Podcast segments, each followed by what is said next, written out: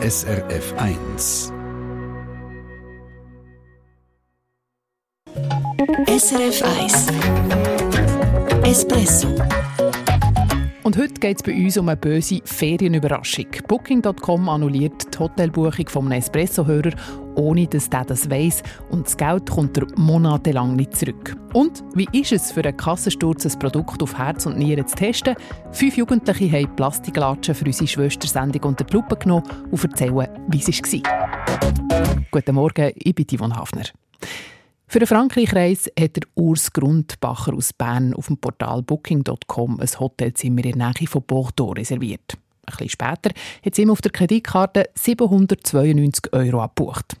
Er war nicht sicher, für was genau der Betrag ist. Weil wir haben noch andere Hotels gebucht, zum Beispiel ähm, in Sarlat und das hat äh, Euro 798 gekostet und dort ist aber auch gestanden, das müsste mir direkt im, im Hotel zahlen. Aber die 792 konnte ich einfach nicht zuordnen.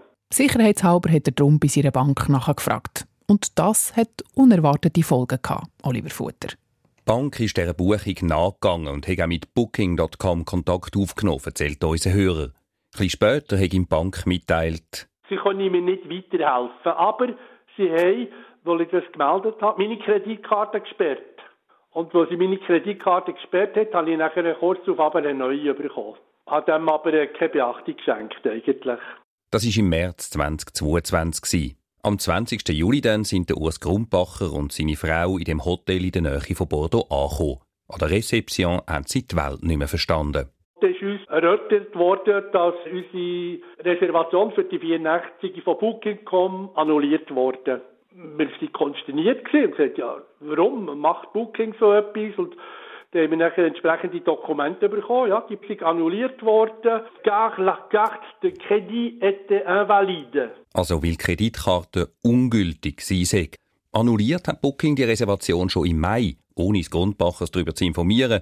Und im Hotel heisst es, man habe ja nie eine Zahlung von Ihnen oder von Booking bekommen. Sie haben dann gleich zwei Nächte bleiben in dem Hotel, haben das aber nochmal extra müssen zahlen.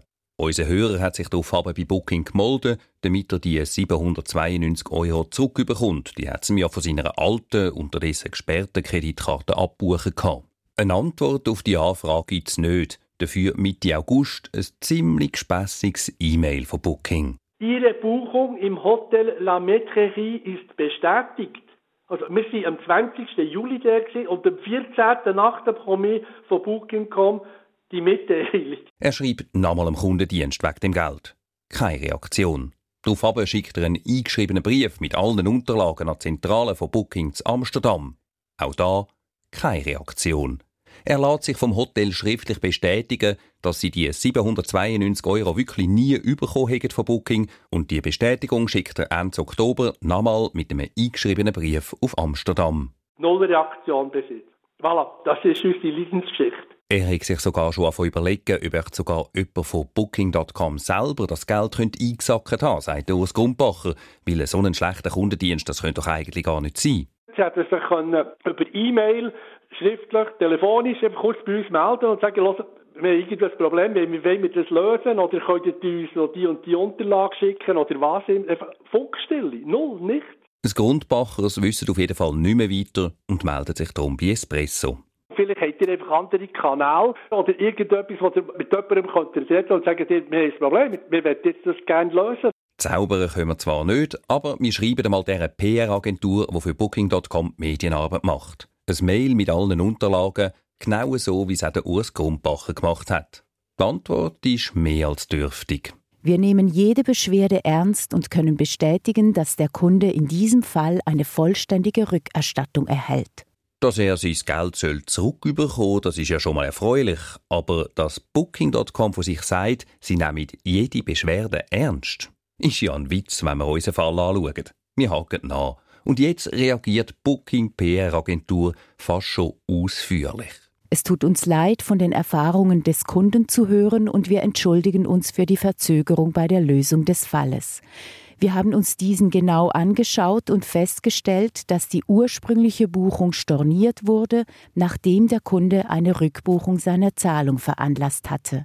In so einem Fall wäre die Hotelbuchung dann eben automatisch storniert. Davon, dass er seine Zahlung zurückbuchen weiss der Urs Grundbacher allerdings nicht. Er hätte ja nur herausfinden für welches Hotel man das Geld auf seiner Kreditkarte abbucht hat. Und seine Bank hat da ja keine Informationen bekommen von Booking. Item. Das Geld ist von seinem Konto abgebucht worden und Booking hat es ein halbes Jahr lang nicht zurückgezahlt. Zudem heisst es in der Stellungnahme, Aufgrund eines internen Fehlers wurde dann die Rückerstattung der Zahlung leider nicht erfolgreich durchgeführt.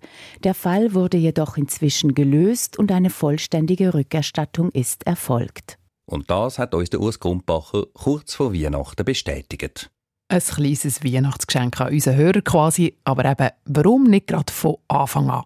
1980 im Konsumentenmagazin Espresso auf SRF 1. Und wenn ihr regelmäßig den Kassensturz schaut im Fernsehen, dann kennt ihr das nicht. In jeder Sendung testet der Kassensturz ein Produkt auf Herz und Nieren, vom Lippenstift über das Kindertrotti bis zu den Bombchips. Es gibt fast nichts, was unsere Schwester-Sendung nicht unter die Lupe nimmt. Diese Woche haben allerdings nicht unsere Kolleginnen und Kollegen vom Kassensturz selber getestet, sondern fünf Nachwuchstesterinnen und Tester. Fünf, vier, drei, zwei, eins, null. Im Rahmen der Jugendmedienwoche haben fünf Jugendliche aus Urdorf im Kanton Zürich Badelatschen, also so Plastikfinken, getestet. Das hat man gestern im Kassensturz schauen. Die haben von uns sehr gute Noten bekommen, weil ähm, bei denen sieht man eigentlich keine Veränderungen. Die schlechteste Note haben wir dem gegeben, weil der ist halt sehr verbogen. Ich glaube auch nicht, dass das so schnell wieder zurückgeht. Nicht wieder. Ich habe gedacht, das sei einfach und das habe ich schneller gemacht, aber es ist sehr aufwendig. Sehr aufwendig, so ein Test. Nach der Aufnahme im Kassensturz haben die fünf noch kurz bei uns im Espresso-Studio vorbeigeschaut und ich habe Mischa, die Loa, den Nick, der Livio und die Livia gefragt, wie sie überhaupt auf die Idee gekommen sind für diesen Test. Zuerst haben wir lange überlegt und es sind uns ein paar Ideen gekommen, aber dann irgendwann haben wir die Idee Finken gehabt, weil Finken, das tragen wir jeden Tag in der Schule.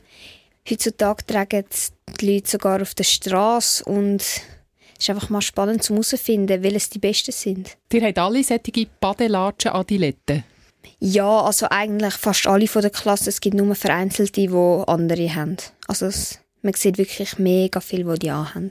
Also, ihr habt ja selber die Tests durchgeführt im Klassenzimmer, habe ich gesehen, oder hat man gestern im Kassensturz können sehen.